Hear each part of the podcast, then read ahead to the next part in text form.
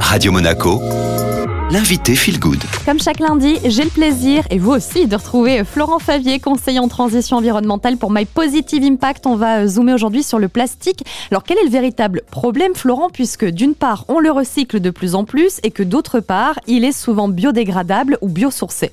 Merci Julia, merci pour cette question parce qu'elle va me permettre de faire une mise au point à propos d'un sujet qui m'énerve. Mais si vous le permettez, je commence par une question. Comment définiriez-vous vous-même les bioplastiques, c'est-à-dire les plastiques biosourcés, compostables ou biodégradables? Alors, biosourcé, je dirais que c'est quand la source qui sert à faire le plastique est bio.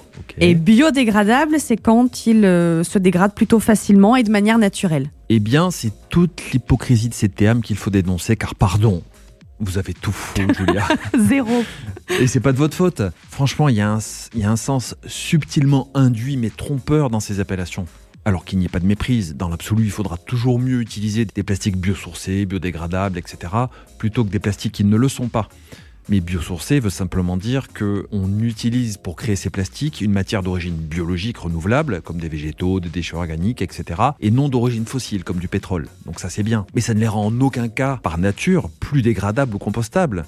Quand au marché ou ailleurs on vous propose un sac en vous disant allez-y, celui-là il est biodégradable, ça déculpabilise tout le monde, ça nous incite à une utilisation toujours plus intense du plastique et moi ça me rend dingue. Et je vous comprends Florent, même si effectivement les commerçants eux le font euh, vraiment de bon cœur et c'est souvent des alternatives qu'ils vont euh, payer plus cher d'ailleurs.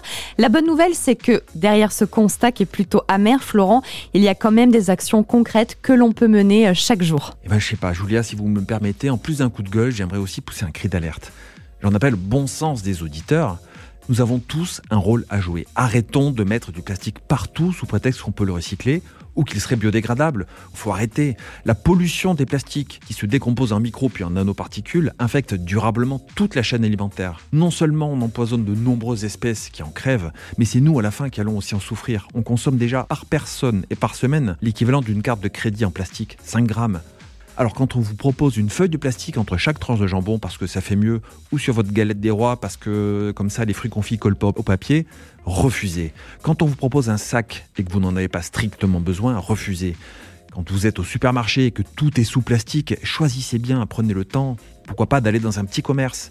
Vous avez le pouvoir, nous l'avons tous, alors anticipons, prenons des emballages réutilisables, protégeons nos enfants, notre santé et notre nature en bannissant dès que possible et chaque fois que c'est possible, le moindre bout de plastique. Message bien reçu, Florent. Je vous retrouve la semaine prochaine. Vous pouvez retrouver, quant à vous, l'article complet avec le podcast de Sainte Interview sur radio-monaco.com et on poursuit tranquillement cette belle matinée sur Radio Monaco en musique.